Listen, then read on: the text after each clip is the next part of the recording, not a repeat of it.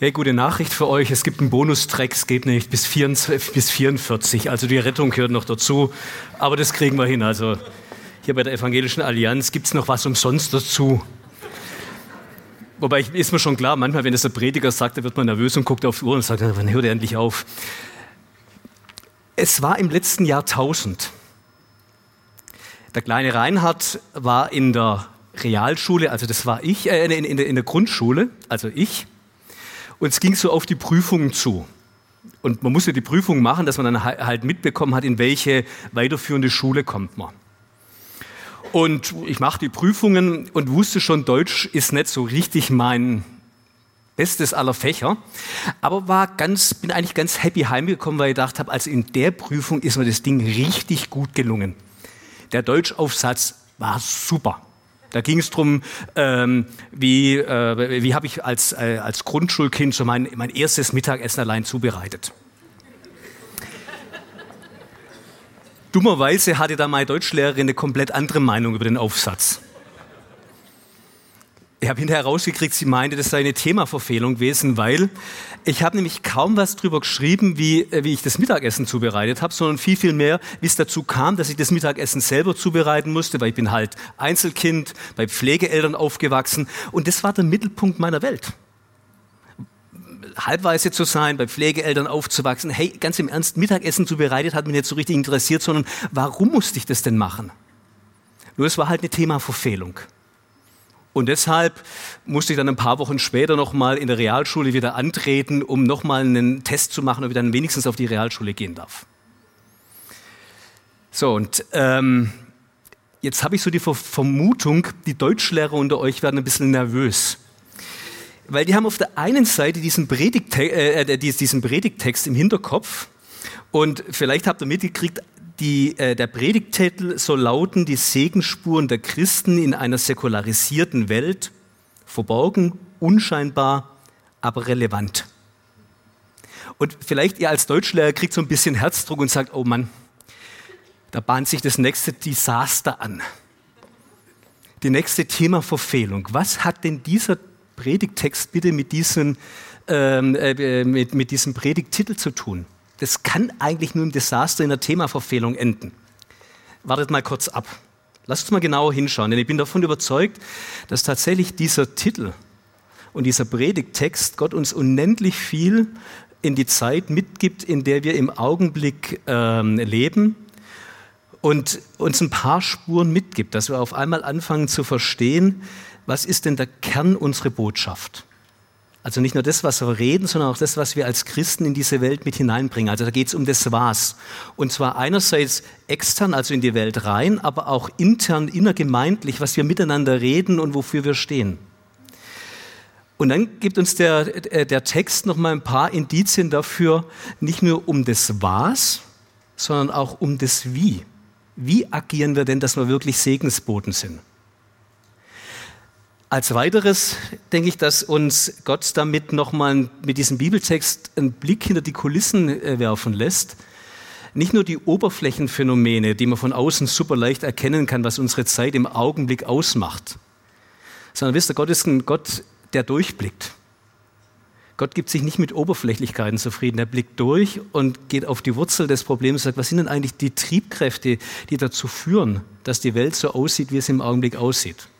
Und da sind ein paar Spuren in diesem Bibeltext drin, die, glaube ich, sehr hilfreich sein können, zu verstehen, was passiert denn eigentlich im Verborgenen tatsächlich. Und als letztes beantwortet der Bibeltext, glaube ich, die entscheidende Frage, welche Hoffnung können Christen denn eigentlich in eine säkulare Gesellschaft mit reinbringen, die so stürmisch und chaotisch ist wie unsere Zeit?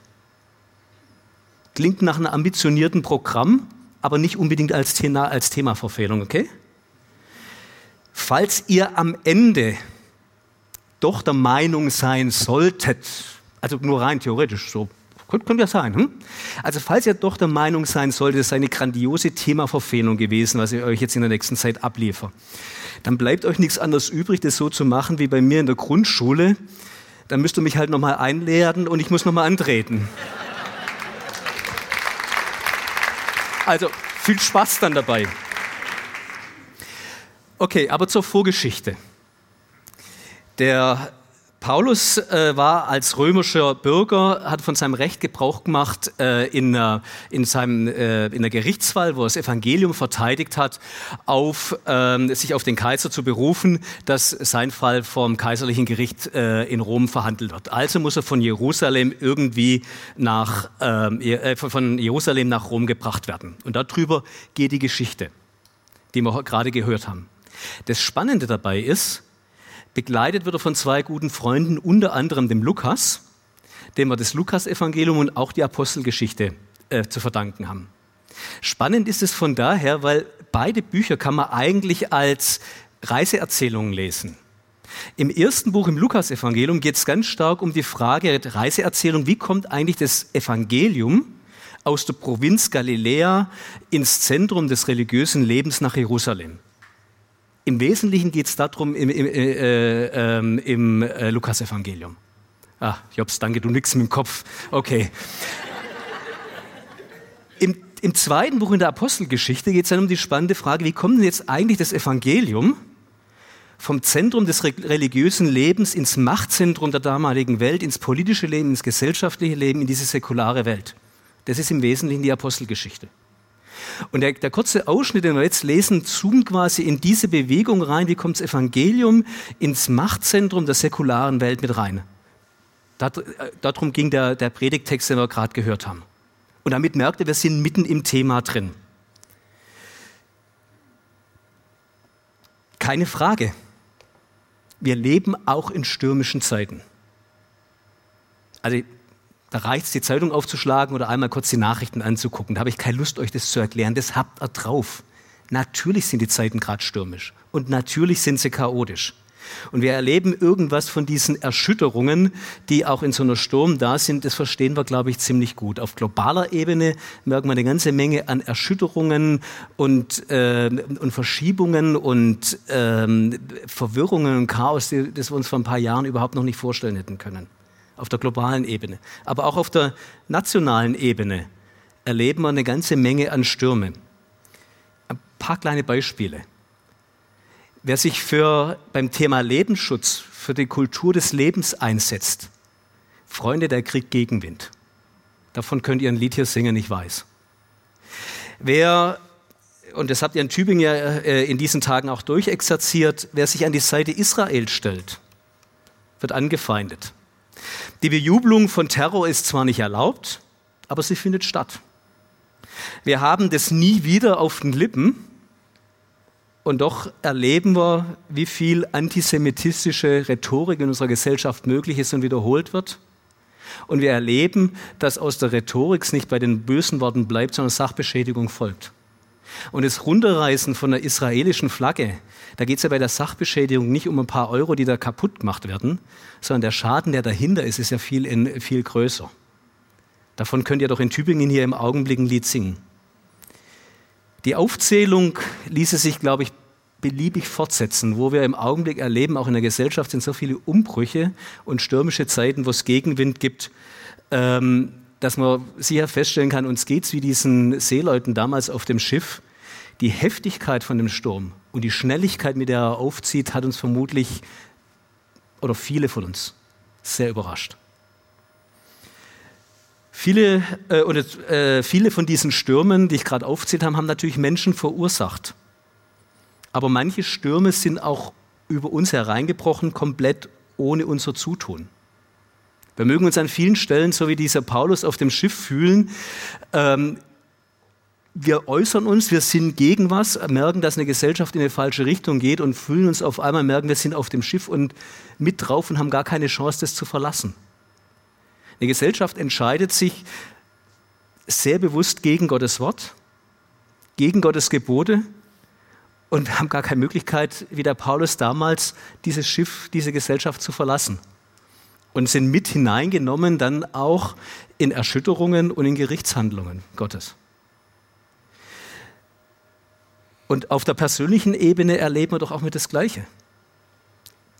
Ich höre zurzeit relativ viele, auch sehr erschütternde äh, Berichte von Menschen über persönliche Stürme, ähm, die nicht alle mal einfach darauf zurückführen kann, du, zu sagen, du hast eben falsche Entscheidungen getroffen oder hast irgendwo Sünde in deinem Leben gehabt und deshalb gibt es jetzt ganz viele Stürme und deshalb tust leiden, sondern äh, wo man merkt, äh, da kommen Menschen in Lebensstürme, in Lebensumbrüche mit rein, die sie auch sehr unverschuldet treffen. Und die dann plötzlich merken, so ein Sturm kann auch wie in dieser Geschichte ganz schön lang gehen. Also wir merken, wir sind in einer ganz ähnlichen Situation. Und zu allem Übel hin ist es vielleicht dann bei uns in der Gesellschaft tatsächlich so wie bei dem damals antiken Schiff. Diejenigen, die die Entscheidung getroffen haben, wollen plötzlich nichts mehr von ihrer Entscheidung wissen, sondern wenn es stürmisch wird, wollen sie sich vom Acker oder vom Schiff machen und die Verantwortung nicht übernehmen.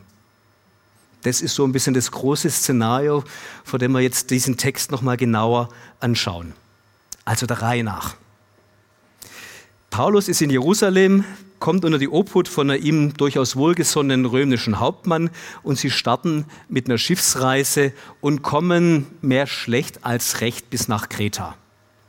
Also die Schiffsreise war, da gab es einiges an Gegenwind, aber sie sind doch overall gut vorwärts gekommen, sind in Kreta angekommen. Es war die Herbstzeit und zwar klar, vor allem in der antiken Schifffahrt damals ist es jetzt nicht wirklich clever, weiterzufahren, sondern man braucht einen Hafen zu übernachten, weil, äh, zu, zu, überwintern, weil äh, das Wetter und die Stürme, die kommen, äh, ist, äh, machen Schifffahrt mehr oder weniger unmöglich. Das war äh, das Szenario, wo unser Bibeltext dann, dann einsetzt. Und ähm, die Schiffsmannschaft findet sich an einer, einer Hafen wieder, wo man sagt, ja, da kann man zur Not übernachten, aber so, äh, sorry, übernachten, überwintern, ihr merkt, ich habe die letzte Nacht zu wenig geschlafen, also überwintern. Immer wenn ich jetzt übernachten sage, ich meine überwintern, okay? Ähm, Sie sind an einer Stelle, wo man sagt, okay, da kann ich so eine, so eine Lebensphase, so einen Winter durchstehen, aber nicht wirklich gut. Aber sie wussten so relativ nah entfernt. Die, die, Ausleger streiten sich da, wo genau das ist, aber ungefähr so 45 Seemeilen ist ein Ort, wo man nochmal wirklich gut überwintern kann. Also was spricht denn dagegen, da einfach aufzubrechen, loszufahren? Alles spricht doch dazu, dafür. Und in diese Situation rein meldet sich Paulus zu Wort und warnt vor einer Weiterfahrt. Und versteht ihr, ich frage mich, haben wir als Christen eigentlich gerade den Mut dazu, auch in unseren gesellschaftlichen Diskussionen uns ebenso zu Wort zu melden? Wenn zunächst mal alles danach, ausscheint, äh, danach aussieht, ist es doch so vernünftig, jetzt einfach irgendwas zu machen, weil es ist nicht so weit, es, da geht es uns viel besser, es ist, der Ort ist besser geeignet und überhaupt ist da alles viel, viel schöner. Das Gras da drüben ist viel, viel grüner als bei uns.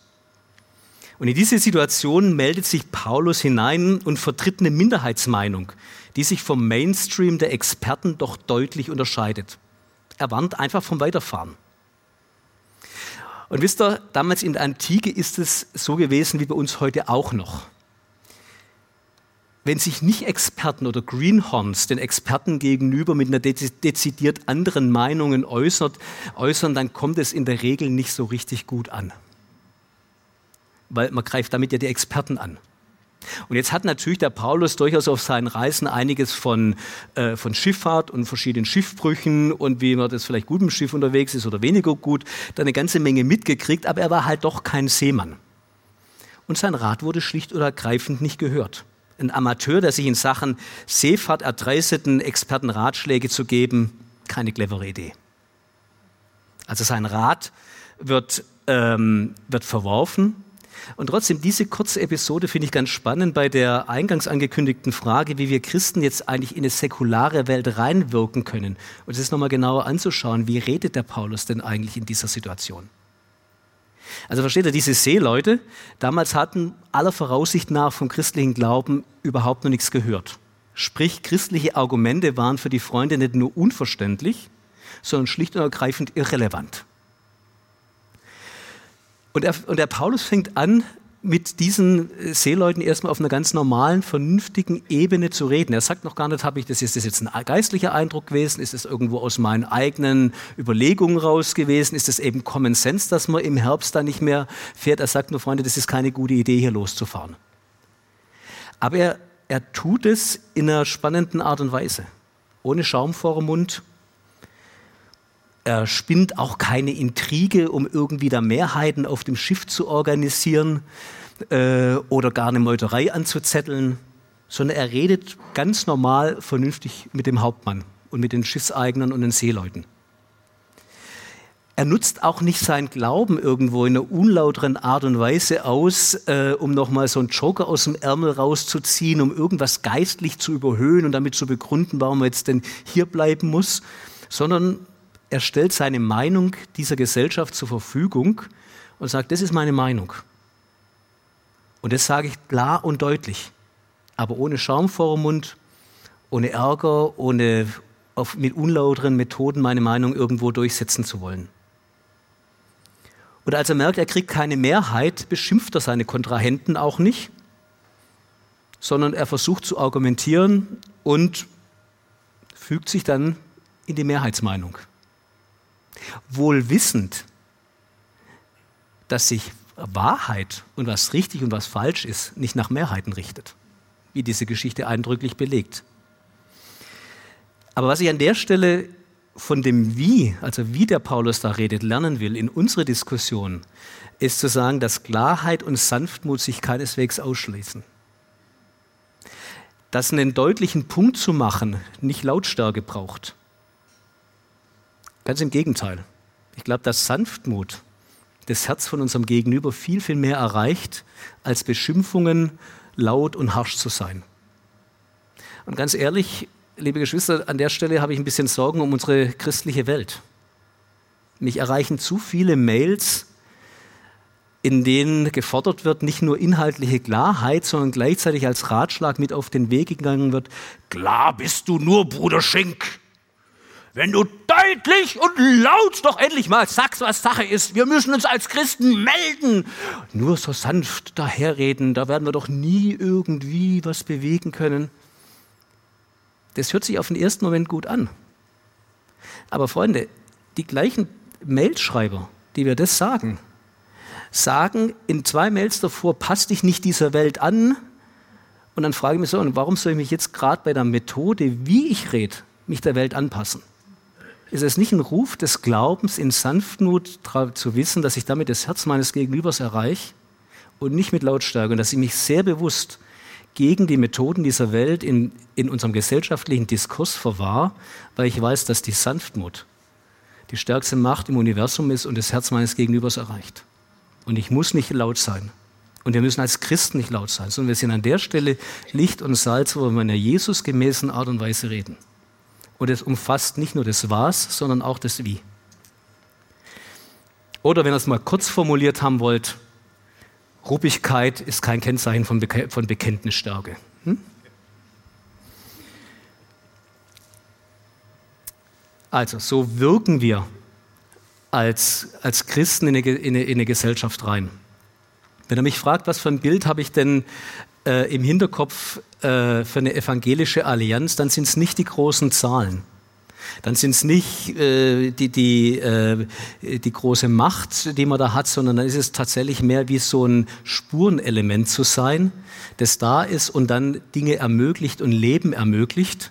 Oder wie ein Katalysator, der, indem er da ist und wenn er noch so klein ist, beeindruckende chemische Reaktionen auslösen kann, aber nicht indem er furchtbar viel ist oder furchtbar laut ist. Deshalb, so wollen wir in eine Gesellschaft hineinwirken, bei den Menschen klar in der Sache, verbindlich im Ton, glaubensvoll beim lebendigen Gott verankert. Und obwohl Paulus so agiert, erlebt er eine Enttäuschung. Der Hauptmann schenkt dem Steuermann und den Seemännern, äh, den Seeleuten mehr Vertrauen, weil die äußeren Voraussetzungen doch gut aussehen. Es ist ein guter Wind, nur ein paar Stunden zum Segeln direkt unter Land, dann sind wir da, wo wir eigentlich hinwollen. Und deshalb hören sie nicht auf Paulus, sondern sie hören entweder auf ihre eigenen Wünsche, den besseren Hafen zum Überwintern zu finden. Sie hören auf menschliche Abwägungen, auf äußere Gegebenheiten, der Wind ist gut zum Losfahren, oder auf die eigenen Analysen. Und außerdem, die Mehrheit ist auch dafür. Aber wie gesagt, wenn es bei den Fragen, wenn es um Wahrheit geht und um richtig und falsch, ist die Mehrheit nicht die entscheidende Kenngröße, sondern da geht es eben schlicht und ergreifend um die Frage, was ist die eine Wahrheit und was ist objektiv wahr und nicht, was will die Mehrheit. Mir kommt die ganze Situation in unserer heutigen Gesellschaft so ein bisschen vor wie im Sündenfall, im Paradies. Alles haben wir zur Verfügung. Aber da gibt es diesen einen Baum. Und sollte Gott wirklich gesagt haben. Und es ist so schön, diese eine Frucht gerade anzufassen, dieses eine Ding, was eben gerade nicht sein soll. Und sind nicht wir Menschen doch diejenigen, die entscheiden sollten, was richtig und was falsch ist, was wahr und was unwahr ist, was wir tun sollen? Wollen wir nicht lieber autonom sein? Ist das nicht die Kraft, die hinter vielen von diesen Entwicklungen gerade steht, mit denen wir in unserer Gesellschaft konfrontiert sind? Wo vieles auch lebensethische Fragen wie so Oberflächenphänomene sind, aber die eigentliche Frage dahinter steht letztendlich, wer entscheidet darüber eigentlich, was wahr und was falsch ist? was richtig ist. Und wir Menschen, wir wollen es tun, wir wollen autonom sein. Um so ein paar ähm, Diskussionsfeldern konkret zu machen, wieder Lebensschutz. Mein Bauch gehört mir, auch wenn ich damit massiv in das Leben eines gerade heranwachsenden Kindes eingreife. Und gleiches gilt für den geplanten Suizid am Lebensende. Schon eigenartig, oder?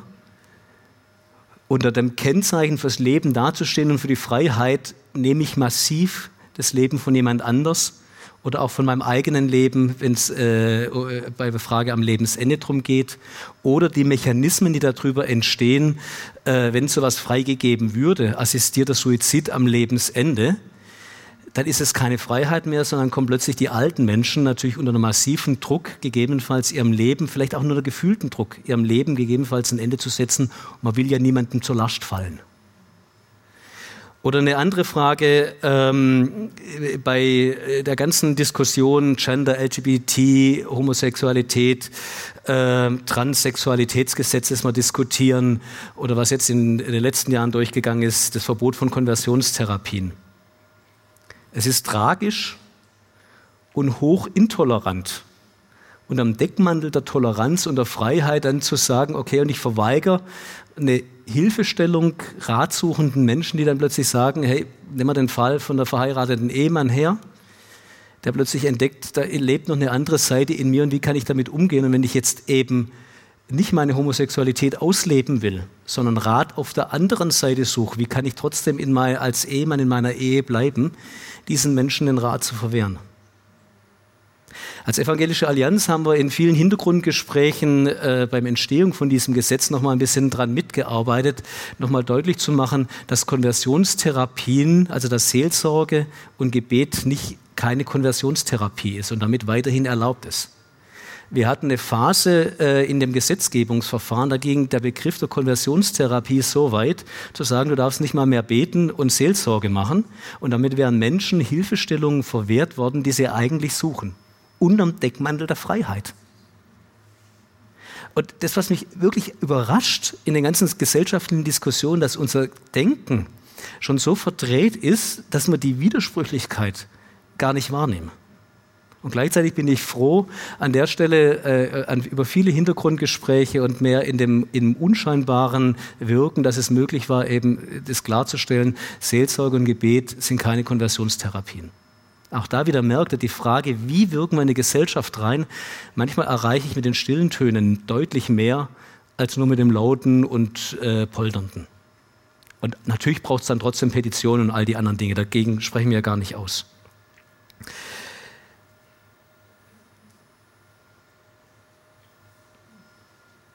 Und trotzdem merken wir, dass viel Gegenwind in diesen ganzen Fragen in der Gesellschaft da ist, wo wir, glaube ich, dieses Bild vom Sturm sehr, sehr gut verstehen. Schlicht und ergreifend deshalb, weil wir uns als Gesellschaft, so wie ich es im Augenblick wahrnehme, sehr dezidiert uns dafür entschieden haben, zu sagen, wir wollen selber entscheiden, was richtig und was falsch ist und weil wir als Gesellschaft uns anfangen, gegen Gott aufzulehnen. Und deshalb wäre es natürlich auch eine Illusion zu meinen, naja, komm, jetzt geben wir ein bisschen an der Stelle noch mal im Lebensschutz nach, jetzt biegen wir da ein bisschen an Gottes Wort noch mal zurecht und dann wird sich's beruhigen. Nein, wenn das Ganze eine Auflehnung gegen Gottes Gebote ist, und ähm, dieser, dieser Grundidee folgt, wir selber wollen über unser Leben bestimmen, dann wird es mit Schönheitsoperationen und kleinen, kleinen Kompromissen eben nicht getan sein. Und trotzdem werden wir uns natürlich dann immer wieder der, in der politischen Diskussion, gesellschaftlichen Diskussion so beteiligen, dass es in der Art hilfreich ist und dass es auch gehört werden kann. Der Sturm bricht los auf dem Boot. Ich frage mich, welche Gedanken wohl der Paulus und seine Freunde hatten, während das Schiff ablegte, uns danach aussah, äh, dass wirklich auch alles gut geht. Was die sich wohl haben anhören, äh, anhören müssen von nichtswissenden Landratten und ewig gestrigen Spielverderbern und von irgendwelchen Spaßbremsen. Geht doch alles super, Paulus, du alter Bedenkenträger. Hast doch keine Ahnung. Der Wind kommt nach wie vor aus der richtigen Richtung, blauer Himmel, alles bestens. Sie starten perfekt und ich glaube, es wurde an der Stelle dann ein Stück weit was vom Wesen der Sünde deutlich in dieser Schifffahrt, weil das ist mit Sünde immer so. Sie verspricht Leben, sie verspricht Freiheit, sie verspricht Autonomie und am Anfang geht's gut. Und auf einmal bricht wie so ein Sturm vollkommen unvorhergesehen äh, von den Bergen runter. Man erreicht das Ziel nicht, sondern schlimmer noch, man wird abgetrieben wenn man die Reise nachverfolgt, ungefähr ums Zehnfache von dem, wo sie eigentlich hin wollten. Und ich finde den Begriff da so super. Da ließen wir uns treiben, weil die Mächte, die über uns hereingebrochen sind, dieser Sturm viel, viel größer war, als wir mit unserem Seemanns-Know-how überhaupt irgendwas dagegen ausrichten konnten. Uns blieb nichts mehr anderes übrig, nachdem wir diese fatalen Entscheidungen getroffen hatten, als uns treiben zu lassen. Und sind grandios, es hat uns grandios vorbeigetrieben an unserem eigenen Ziel. Und versteht, auf einmal wird es wieder, auf einmal logisch, wenn man sagen, hey, Sünde ist so ein furchtbar alter Begriff, aber er meint einfach für mein, für mein Leben zunächst mal nur Zielverfehlung. Und zwar nicht so ein klein bisschen nur, sondern hey, an dem sicheren Hafen, wo ich eigentlich hin wollte, grandios vorbei, 510 Meilen weiter gen Westen. Und ich glaube, das ist ein Bild dafür, was auch für uns in unserem persönlichen Leben passiert, was in unserer Gesellschaft passiert. Wenn wir dann sagen, wir wollen selber Herr über unserem Leben sein äh, und erleben, dann da verspricht Sünde was, verspricht ein Leben in Freiheit und was immer ich mich erträume und ich ende in Gebundenheiten. An den ganzen lebensethischen Diskussionen, ich habe es vorhin so kurz angedeutet, können wir das nachvollziehen, da wird was versprochen und das Gegenteil wird erreicht. Wir finden uns im Sturm, im Chaos und in Gebundenheiten wieder. Die, diese Wellen der Erschütterung kommen in scheinbar immer kürzeren Abständen auf das Boot zu. Und wenn man sich das nochmal durchliest von dem Sturm oder selber in so einer Sturm mit drin war und diese, äh, diese Gegend in Kreta im Herbst, Freunde, da hat es richtig klasse Herbststürme, wenn man surfen tut. Wenn man auf so einem antiken Boot war, muss es die Hölle sein ich hatte mal das, das Vorrecht, äh, einen, äh, einen Segelkatamaran äh, zu überführen und wir waren in einem relativ harmlosen Sturm, drei Tage. Das war Windstärke, acht, sechs Meter Wellen, also nichts dramatisch. Aber diese drei Tage sind wir durch, durchgesegnet, wirklich, wirklich nicht dramatisch im Vergleich zu dem, was, wenn da unten ein richtiger Sturm ist, ist das Kindergarten. Und ein moderner Katamaran unterscheidet sich signifikant, habe ich mal sagen lassen, von so einer antiken Nussschale. Also diese Jungs waren in dem Sturm durch. Ich war nach drei Tagen, wenn du da Tag und Nacht drauf bist und es schwankt hin und her, auch wenn du nicht, nicht das Gefühl hast, von in Lebensgefahr zu sein, du bist emotional, kräftemäßig, du bist durch. Und die waren länger wie 14 Tage miteinander unterwegs. Und mir scheint, das ist so ein Bild auch für diese Zeit, äh, was bei uns im Augenblick unserer Gesellschaft passiert. Immer größere Ausschläge in immer kürzerer Zeit. Freunde, das klingt nach Endzeit. Und dieses Erleben, wir leben in einer Zeit drin, wo vielleicht in den 90er Jahren zwei äh, äh, vor allem noch so den Eindruck hatten, die Welt steht uns offen, wir kriegen das auf diesem Planeten alles hin, kalter Krieg ist vorbei, äh, rosiger Himmel, alles bestens. Und jetzt auf einmal, spätestens seit den 2000er Jahren, hat es gekippt und wir fallen in die Depression rein, wo wir merken, wir kriegen auf dem Planeten nichts mehr hin. Die, die Dinge sind, die, die Mächte, die da wirken, sind so groß die Krisen sind, kommen zu schnell und werden immer größer und zerfließt alles in den Händen. Und wir machen das Gleiche wie die Mannschaft damals. Wir werfen jede Menge Dinge über Bord, wo wir denken, die sei Ballast. Die Mannschaft damals auf dem Schiff, selbst das ganze Navigationsinstrumentarium, alles, was man zum Segeln braucht, man wirft es über Bord äh, in der Hoffnung, wenigstens einigermaßen überleben zu können, dass die Wellen nicht so über, über, über Bord schnappen. Auch so werfen wir, glaube ich, als Gesellschaft zurzeit relativ viel über Bord, was uns Orientierung und Sicherheit geben könnte. Und inmitten von diesem ganzen Chaos, diesen Wellen, diesem Getöse, befindet sich dieser Paulus mit seinen Freunden und badet Entscheidungen aus, gegen die er explizit selber vorher war. Und 14 Tage passiert erstmal nichts. Alle sind mit den Nerven fertig, alle Hoffnung ist verloren. Der bedrohliche Sturm nimmt immer wieder dazu. Sie, geben, sie werfen alle Hoffnung über Bord. Und ich frage mich, ähm, könnte das tatsächlich nicht auch so eine Beschreibung von uns als Gesellschaft sein und zu fragen, was passiert eigentlich mit uns Christen? Können wir noch vernünftig Rechenschaft geben von der Hoffnung, die in uns ist? Das eine Wort, das gerade notwendig ist, in die Gesellschaft mit rein. Und ganz im Ernst, ich habe die Befürchtung, wir sind dabei, das zu verlieren. Dieses Wort der Hoffnung zu reden und selber wirklich uns selber Rechenschaft geben zu können. Was ist denn die Hoffnung, die ich für diese Welt im Augenblick habe? Und auch der Paulus, finde ich spannend, war dann erstmal 14 Tage still. So lange, bis er plötzlich in einer stillen Stunde, in einer Nachtstunde tief innern in, in, dem, in dem Schiffsbauch nochmal eine Gottesbegegnung hat und dieses eine entscheidende Wort von Gott hört. Und danach fängt er an zu reden. Und ich finde es beachtlich, und das ist so ein nächster Punkt, glaube ich, den wir als Christen lernen können in der säkularen Welt mit rein. Ähm, ich finde es beachtlich, dass der Paulus oder der Lukas nicht einfach aufgetreten sind und haben gesagt, hey, das haben wir doch schon mal mit der Sturmstillung von Jesus mitgekriegt. Ja, das wäre doch jetzt die Gelegenheit, diesen ganzen Heiden mal zu zeigen, was Sache ist. Wir stellen uns da oben an Deck hin und befehlen vollmächtig dem Sturm, dass der endlich aufhört, das ganze Ding wird still und wir segeln weiter. Äh, ja, das wäre doch die coole Nummer, oder? Das ganze Boot wird sich bekehren.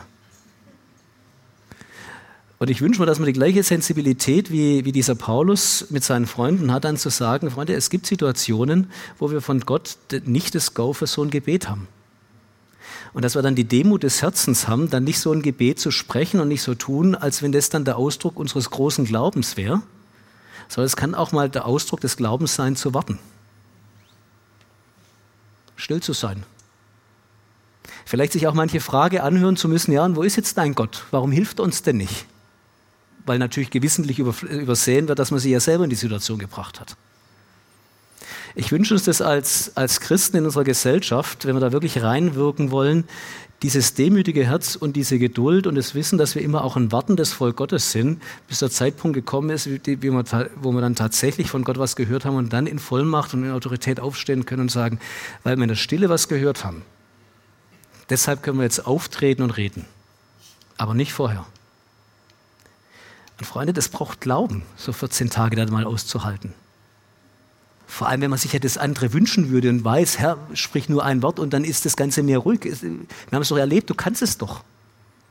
Dann dieser Versuchung zu widerstehen, Gott nicht vor den Karren seiner eigenen Interessen zu spannen und so das zu machen und das noch als großen Glauben zu verkaufen, wo man, wo man denken würde, genau das, bräuchte bräuchte jetzt. Sondern dann zu handeln, wenn wir aus der Stille raus Gott gehört haben. Und das Fatale ist doch, gerade wenn man in solchen stürmischen Zeiten ist und so viel los ist und alles drunter und drüber geht, Freunde, nichts schwieriger ist doch, wie dann die Stille zu haben. Und gleichzeitig ist es der größte Dienst, den wir dann, glaube ich, zu der Gesellschaft und uns selber tun können, still zu werden und zu warten, bis es zu dieser, zu dieser Begegnung kommt und dann zu reden. Aber dann deutlich zu reden und in Vollmacht zu reden. Und ich finde es spannend, dieser Paulus redet ja nicht um heißen Brei rum der fängt an, deutlich die Freunde zu konfrontieren, zu sagen, ja, hätte er mal auf mich gehört. Das darf man auch mal sagen. Aber spannend ist, er adressiert den Punkt. Das ist ein Satz. Und dann kommen eine ganze Menge Sätze, die zukunftsgewandt sind, die dem Leben dienen, die vorwärtsgerichtet sind und die gute, die gute Ratschläge sind, äh, für, die, für die Mannschaft auf dem Schiff dann tatsächlich heil an Land zu kommen. Und vielleicht stehen wir manchmal in der Gefahr, also ich formuliere das jetzt ganz im Konjunktiv oder vielleicht stehe ich da nur in der Gefahr, das Verhältnis umzudrehen. Dass wir viel mehr drüber reden, seht ihr, jetzt seid ihr ganz schön in dem Salat drin, hättet ihr damals auf mich gehört und, und, und, und dann fängt man an und der letzte Halbsatz kommt dann vielleicht noch, wie man sich aus der Situation rausretten kann. Ne, Freunde, ich glaube, unsere Aufgabe als Christen ist, über die Hoffnung zu reden, vorwärtsgewandt. Was braucht es jetzt in dieser Situation, dass das Leben sich Bahn bricht? Und dann kann man mal darauf hinweisen, dass es durchaus ganz gut gewesen wäre, auf den Rat zu hören oder auf Gottes Wort zu hören. Aber nicht andersrum. Und ich glaube, das Entscheidende an den Stellen ist tatsächlich, von dieser Hoffnung zu reden und davon reden zu können, was es jetzt braucht in der Situation, was jetzt im Leben dient. Und manchmal ganz praktisch. Esst was und fasst Mut, weil ihr werdet an Land kommen. Und es aus einer Haltung auch raustun zu können, versteht ihr, äh, manchmal ist es für uns Christen auch so, ähm, das ist nicht nur die Aktion, sondern der Vers 24 ist so ein Halbsatz, den man beinahe überliest. Ähm, allein über das Dasein von dem Paulus und von dem Lukas und, und dem anderen Freund an Bord, das hatte Auswirkungen.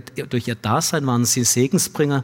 Deshalb hat Gott ihnen das, ganze, äh, das Leben von den ganzen Menschen auf dem Schiff gegeben. Allein durch ihr Dasein. Da haben die noch nichts getan. Nur allein, dass sie da waren. Ich bin überzeugt, dass das Gleiche auch für uns Christen in dieser Gesellschaft gilt. Allein durch unser Dasein. Allein, dass ihr euren Glauben lebt, seid ihr Segensbringer. Ob ihr seht oder nicht. Auf einer viel tieferen Ebene, als man vielleicht nur auf der Oberfläche kurz sieht. Und diese Segensbringer zu sein, könnte dann sein, tatsächlich zu sehen und zu erwischen, die eine wichtige, entscheidende Botschaft. Und wenn man mich fragt, ähm, ich glaube, wir brauchen uns miteinander als Gemeinde, um zu sehen, was ist jetzt eigentlich Gottes Botschaft in die Zeit rein. Aber in meinem Herzen ist es eigentlich ein Wiederentdecken von ganz einfachen kindlichen Aussagen. So ein kindlicher Glaube. Und es ist so eine Aussage, das immer wieder zu beten, zu sagen, Herr Jesus, du kommst ans Ziel. Ich habe keine Ahnung, wie du das machst. Aber ich glaube dir, dass du ans Ziel kommst. Und Herr, wenn du sagst, dass wir in einer Zeit leben, wo du dir deine, deine Braut zubereitest, die ohne Runzeln und ohne Makeln dastehen wird, deine Gemeinde. Und ich gucke den Haufen, also nicht hier den Haufen, sondern in der Global, äh, ich gucke den Zustand der Gemeinde an und sage, Herr, ich habe keine Ahnung, wie du das machen willst, ohne Runzeln und ohne Makel. Ich sehe hier mehr Makel als sonst was. Aber Herr, wenn du das sagst, dann wirst du es hinkriegen. Und wenn du morgen kommst, dann wird die Gemeinde morgen ohne Makel dastehen. Und wenn du sagst, dass die Pforten der Hölle der Gemeinde nicht überwinden werden, diese kleine Gemeinde, die keine Kraft hat, die verängstigt ist, die hoffnungslos ist, die keine Kraft hat, Herr, ich habe keine Ahnung, wie das gehen wird. Aber wenn du sagst, dass die Pforten der Hölle deine Gemeinde nicht überwinden werden, dann wird es so sein. Und versteht ihr, das sind keine großen theologischen Aussagen. Das sind keine großen Weisheiten. Das ist auch nichts Neues. Aber ich glaube, das ist der Schlüssel zum Herzen der Menschen von uns und von unserer Gesellschaft heute, diese einfachen kindlichen Aussagen des Glaubens. Zu sagen, Herr, du kommst zum Ziel. Und das Verrückte ist, du kommst sogar durch Scheitern zum Ziel. Du kommst durch so einen Schiffbruch zum Ziel. Du kommst durchs Kreuz zum Ziel. Du kommst durch Leid zum Ziel. Deine Souveränität ist so groß und so allumfassend, dass sogar das Böse dir dienen muss in seiner ganzen Schlechtigkeit. Das macht das Böse nicht gut. Aber es gibt mir noch einen anderen Blick auf unseren Herrn. Und diese einfachen kindlichen Sätze des Glaubens und des Vertrauens, die nachzubeten und über unsere Gesellschaft, über unsere Gemeinde, über unser persönlichen Leben auszusprechen, das könnte das eine sein, was jetzt gerade Not tut. Und es könnte ein so ein Hoffnungsanker sein. Ich bin über einen Satz oder über einen kurzen Text von einem schottischen Theologen äh, zu Beginn der Corona-Zeit gestolpert, der mich seitdem begleitet und ah, ich glaube, es gibt fast keine Predigt, wo, äh, wo ich drum rumkomme, dieses Ding auszulassen, weil ich wirklich merke, das ist so ein Schlüssel. Der schottische Theologe hat es in, in Zeit vom Zweiten Weltkrieg geschrieben, also auch eine Zeit von Stürmen und von Erschütterungen und drückt da drin nochmal äh, genau das, bringt das zum Ausdruck. Herr, du kommst zum Ziel. Und ich würde euch gern zum Abschluss noch vorlesen. Was für ein herrlicher Satz. Er, Jesus, hat die Gefangenschaft gefangen geführt. Er hat den Tod getötet. Das bedeutet so viel wie er machte sich die Triumphe seiner Feinde zunutze, um sie zu besiegen. Mit ihren dunklen Machenschaften mussten sie ungewollt seinen Zielen dienen, nicht ihren. Sie hängten ihn hoch an ein Kreuz, ohne zu wissen, dass sie ihm dadurch die Welt zu Füßen legen würden. Sie legten ihm einen Kreuzesbalken auf die Schulter und ahnten nicht, dass er diesen zu seinem Thron machen würde. Sie schleiften ihn zum Sterben vor die Stadttore, wussten aber nicht, dass sie in diesem Augenblick die Tore des Universums öffneten, um den König hereinzulassen. Sie dachten, sie könnten durch den Tod seine Lehre ausrotten. Doch sie verstanden nicht, dass sie, dass sie, durch, dass sie dadurch, dass sich, sorry, dass sich dadurch sein Namen unver, äh, unvergänglich in die Herzen der Menschen einpflanzen würden. Genau den Namen, den sie zerstören wollten. Sie dachten, sie hätten Gott in die Enge getrieben, hilflos an ein Kreuz genagelt und besiegt, aber sie wussten nicht, dass es Gott selber war, der sie niederstreckte. Er siegte nicht trotz des dunklen Geheimnisses des Bösen, er siegte durch das Böse. Und ich wünsche euch uns dieses tiefe Vertrauen in die Souveränität unseres Herrn, dass wir mit den Frauen und mit Johannes und am Kreuz aushalten, und sagen, Herr, und wenn es zum Schiffsbruch kommt, du kommst zum Ziel. Und du kommst durch die Brüche meines Lebens, du kommst zum Ziel. Und ich hält das alles auch nicht ab, ähm, letztendlich deine, deine großen Verheißungen äh, zu erfüllen. Versteht, dass es da nicht, äh, dass wir verstehen, Glaube ist nicht eine philosophische Ansammlung von irgendwelchen Richtigkeiten, sondern es ist die befreiende Botschaft von der persönlichen Gott, der sich in allen Stürmen um uns kümmert. Und um den Sack zuzubinden zu meiner Eingangsgeschichte vom kleinen Reinhard in der Prüfung äh, davor in der Grundschule. Das zu verstehen, dass wir keine Weisen sind, die irgendwo hilflos durch dieses Weltall äh, hindurchtaumeln, sondern dass es da einen Vater im Himmel gibt.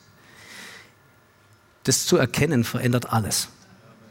Das ist die einfache Aussage des Glaubens, die reinwirkt in unsere Gesellschaft und in unser persönliches Leben. Wir sind nicht mehr auf uns selber geworfen, müssen uns nicht mehr um uns selber nur drehen, sondern können den anderen den Blick nehmen und können uns auf die Aufgaben konzentrieren, die vor uns liegen. Und sei es auch nur ein Mittagessen selber zu machen oder das in einer adäquaten Form in einen Aufsatz äh, zu Papier bringen.